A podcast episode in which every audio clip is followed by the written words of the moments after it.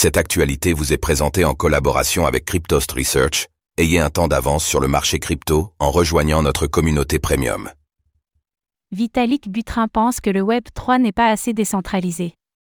Dans une nouvelle publication, Vitalik Butrin, le cofondateur d'Ethereum, exprime son mécontentement face à l'évolution actuelle du Web 3.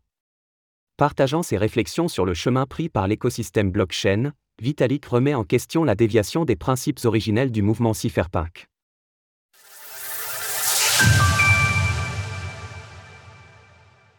Vitalik Butrin n'est pas satisfait du Web 3. Dans une récente publication sur son blog, Vitalik Butrin a partagé ses réflexions sur l'évolution du monde des crypto-monnaies et sa vision sur la direction que l'environnement blockchain est en train de prendre. Il aimerait que l'écosystème Ethereum, ETH, se rapproche des valeurs originelles des cypherpunks et serve de base à un Internet plus ouvert. Vitalik commence son article en évoquant des souvenirs de 2013, période durant laquelle il fréquentait des bars et restaurants acceptant les paiements en Bitcoin, BTC. Il mentionne les discussions avec d'autres passionnés de Bitcoin, axés non pas sur la création de jeux et outils isolés, mais plutôt de développer des outils de manière globale vers une économie et une société plus ouverte et libre.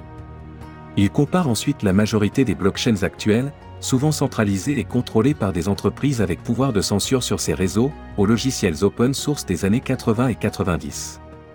Ces derniers, bien que moins complexes, permettaient une possession complète des données personnelles, une idée fondamentale qui a donné naissance à Bitcoin, et qui est désormais connue sous le nom de Web3.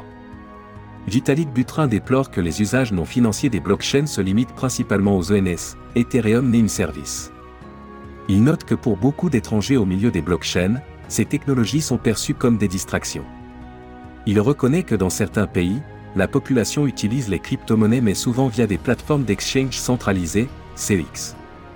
Il en profite ensuite pour critiquer Justin Suen, le fondateur de Tron, Tron, une blockchain relativement centralisée et largement utilisée pour les transferts de stablecoin USDT. Avec sa publication, Vitalik met en garde contre les solutions qui semblent décentralisées, qui sont présentées comme telles, mais qui ne le sont pas en réalité. Il insiste sur la nécessité de rester vigilant pour éviter de reproduire les modèles du Web 2. L'importance des Zero Knowledge Proof.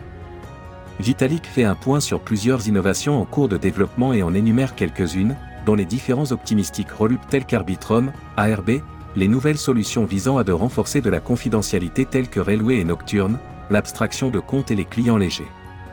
Le cofondateur d'Ethereum précise que les Zero Knowledge Proof, ZKP, peuvent non seulement améliorer la scalabilité d'Ethereum, mais aussi lui ajouter une couche de confidentialité. Il explique.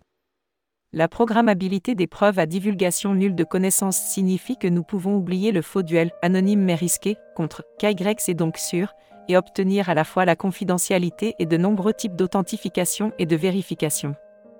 Enfin, Vitalik Butrin affirme que l'intégration des ZKP sur la blockchain Ethereum pourrait rapprocher le réseau des idéaux des cypherpunks, en ajoutant de la confidentialité aux activités actuellement réalisées en chaîne, comme les échanges de financiers, l'utilisation de tokens non fongibles, NFT, le vote dans une organisation autonome décentralisée, DAO, etc. Retrouvez toutes les actualités crypto sur le site cryptost.fr.